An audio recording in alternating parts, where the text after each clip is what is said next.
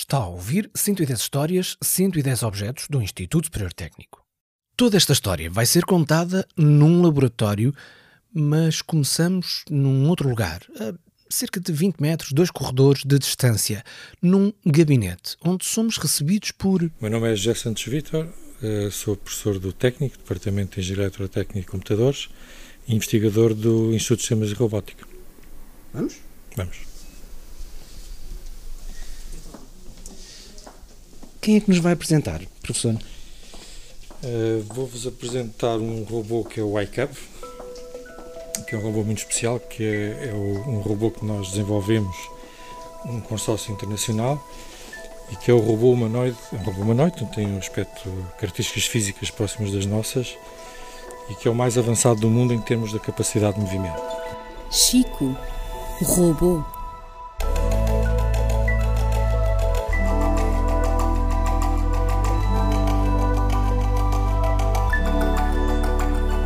É um robô que foi uh, desenvolvido para estudar como é que o cérebro humano funciona, como é que os seres humanos aprendem, como é que o desenvolvimento das crianças se processa.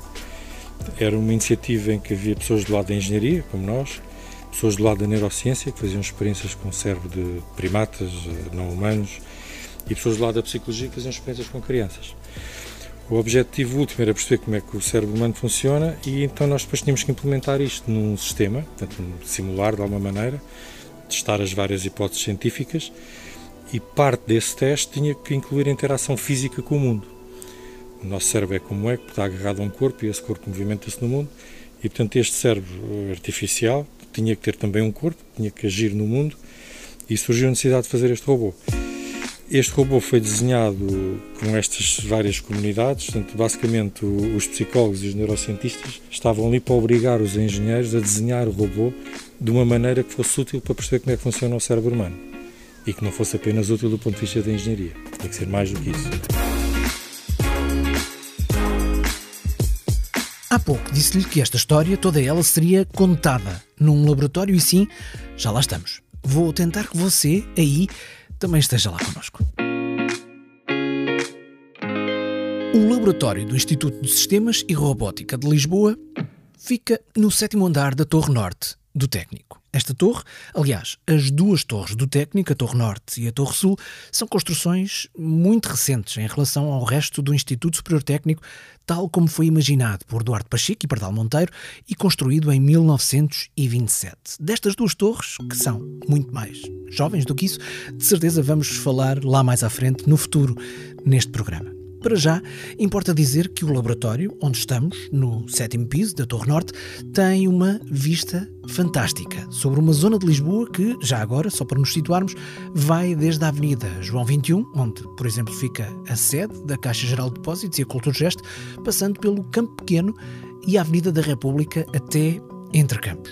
Estamos situados no laboratório e de olhos postos, precisamente nessa paisagem, está uma criança de dois anos. Ou melhor, está um robô construído para ser e para aprender o mundo como uma criança de dois anos. E por isso mesmo, não é de estranhar vermos, mesmo ali ao lado, brinquedos como aqueles que vemos nas creches e nos infantários. Mas voltemos ao robô, o iCub, de que estava a falar-nos o professor Santos Vitor. E tem um aspecto que é muito interessante, é que é uma plataforma aberta, portanto é um open source.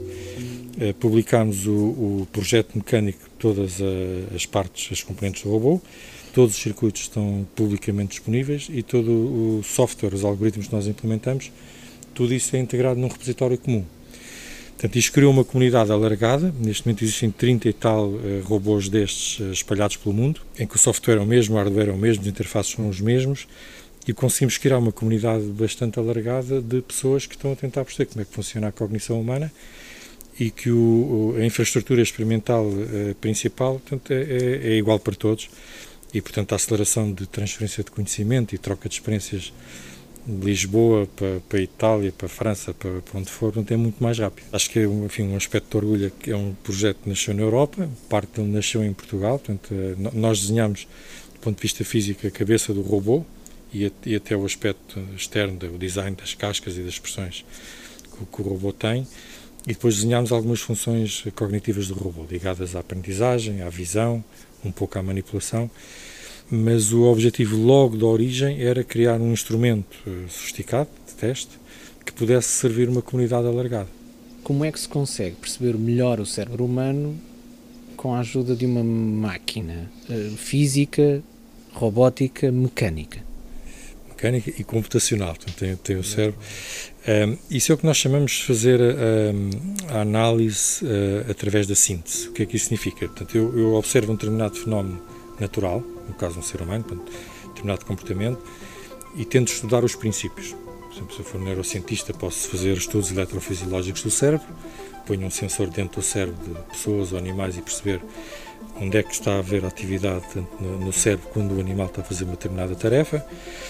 Se for um psicólogo, faço sujeito uma criança a um determinado conjunto de estímulos e vejo qual é o comportamento que esses estímulos vão uh, reproduzir na criança.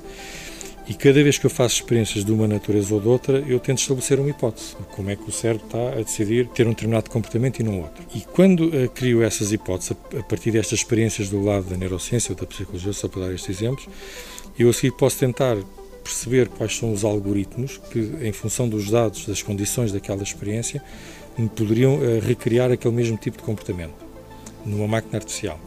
Pode ser uma coisa só em computador, uma simulação, ou no nosso caso, achamos que é muito importante haver um corpo e ver se o nosso corpo robótico, com aqueles algoritmos que nós desenhamos, baseados naquelas experiências neurocientíficas ou em psicologia, reproduzem aquele comportamento que a criança ou o animal tinha uh, na experiência biológica. Se assim for, o processo que eu tive a recriar aqueles algoritmos e, e construir aquele objeto artificial ajudou-me a perceber melhor uh, como é que estes comportamentos surgem.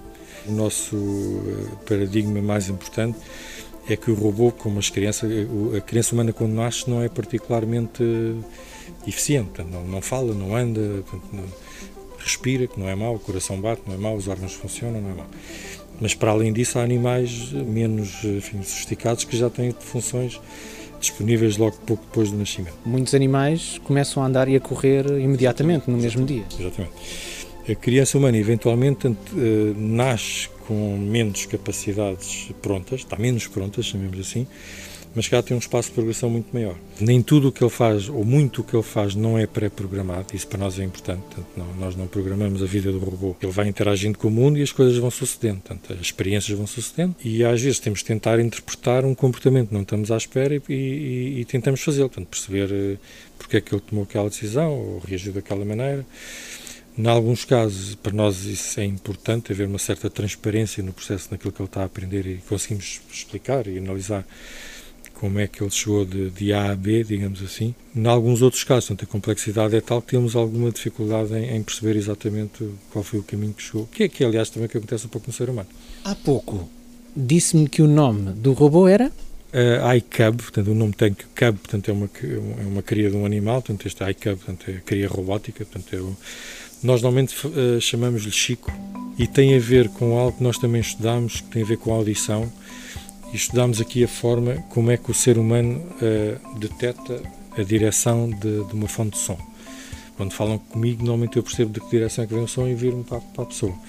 Nós tentamos perceber como é que isso funciona no ser humano, tanto que tem, tem dois ouvidos. Uh, no plano horizontal é relativamente fácil, portanto, na direção do azimuth. Na parte vertical é mais difícil e tem a ver com a forma da nossa orelha, esta parte nós que nós estamos, que chama-se pina, e a forma como a pina é desenhada no ser humano cria aqui uns certos aspectos que têm a ver com o processamento de sinal, que permite que nós uh, consigamos perceber se o som vem de cima ou vem de baixo ou vem mais ou menos na direção dos nossos olhos. E, portanto, quando nós estamos a recriar, perceber esses mecanismos ao construir uma pina artificial e uma audição artificial, há algumas restrições na fonte de som, tem que ser rica uh, no conteúdo nas várias frequências. E o caso, enfim, extremo disso é o ruído branco tem conteúdo, tanta energia em todas as frequências. A chuva eletrónica. A chuva e o som sh. Isto é próximo do ruído branco. Sh. E Chico tem um pouco essa componente. Portanto, o nome Chico era algo que tecnicamente nos ajudava porque era próximo do ruído branco. Professor, estamos a olhar para o Chico, iCub, mas creio não ser o primeiro do vosso departamento. Sim, nós aqui no, no ISR, no Centro de Investigação, há muito tempo começámos por interessar em, portanto, pelos aspectos da biologia. E o primeiro foco de interesse foi até uh, os insetos. Portanto, eu, quando fiz doutoramento, trabalhei um bocado em abelhas e, e, que são animais que não têm uma reputação de serem excepcionalmente inteligentes, mas têm capacidades de percepção e, e de controle de, enfim, do seu dia a dia que são verdadeiramente fascinantes. Depois começámos a evoluir por uma, uma escala mais humana, portanto, estes animais mais simples, é, é, enfim, é mais fácil perceber portanto, quais são, eh, como é que funcionam essas capacidades, embora sejam fascinantes. Eh, e quando passámos para a escala humana, construímos um, um primeiro robô que era só nosso, que era o Baltazar. Tinha uma cabeça, um tronco, uma mão e um braço, e que foi onde a gente começou esta aventura que nos trouxe até o e ao Chico. Estava a querer dizer que o Baltazar também tem a sua história, certo? O Baltazar também tem a sua história. Que vamos contar numa outra oportunidade, não é? Acho que sim, acho que era uma história interessante também de ser conhecida.